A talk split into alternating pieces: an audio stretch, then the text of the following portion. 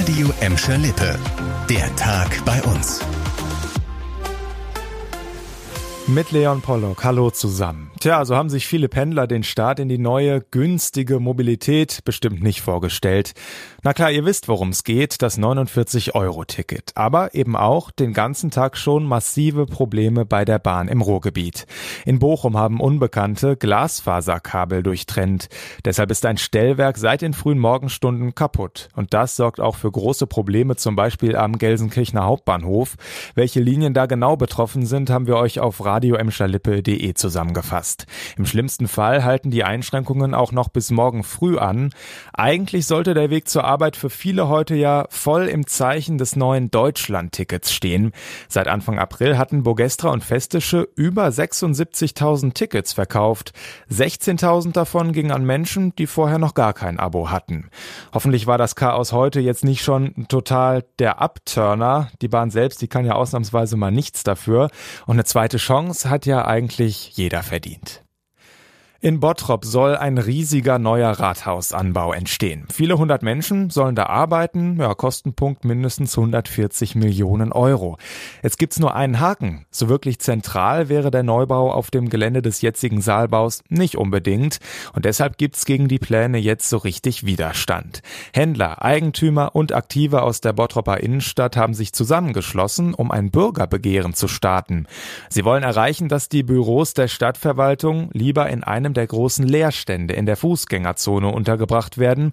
Wenn die Initiatoren 6000 Unterschriften sammeln, dann könnten sie einen Bürgerentscheid erreichen.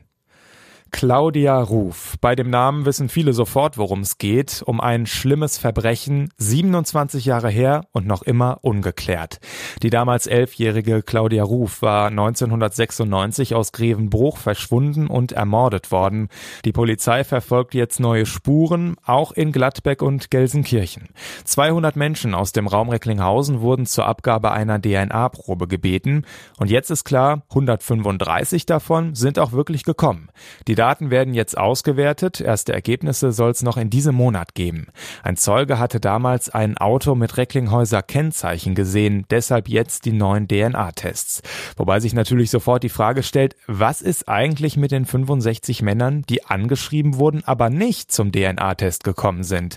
Das kann laut Polizei erstmal mehrere Gründe haben, verstorben oder vielleicht auch weggezogen und die Abgabe ist sowieso freiwillig. Generalverdacht gegen diese Menschen also unbegründet, auch wenn die Polizei sicher den ein oder anderen nochmal genauer unter die Lupe nehmen wird. Da ist also noch jede Menge zu tun. Die Federführung hat die Polizei in Bonn und volles Programm, ja, das hatten am Wochenende auch die Kollegen aus Gelsenkirchen. Eine ganze Reihe an Gewaltdelikten hat es hier an den vergangenen Tagen gegeben. Mehrere Angriffe und Raubdelikte zum Beispiel in Schalke Nord und Erle. Am Sonntag schon ein eskalierter Streit unter Autofahrern, Vandalismus an einem Imbiss an der Bahnhofstraße und besonders schlimm das Konsoltheater in Bismarck wurde verwüstet. Da haben Unbekannte den Wasserhahn aufgedreht und den Abfluss abgeschraubt. Ja, die Folge ein heftiger Wasserschaden.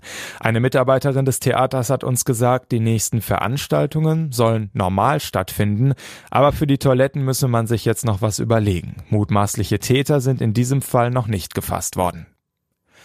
Das war der Tag bei uns im Radio und als Podcast. Aktuelle Nachrichten aus Gladbeck, Bottrop und Gelsenkirchen findet ihr jederzeit auf radio und in unserer App.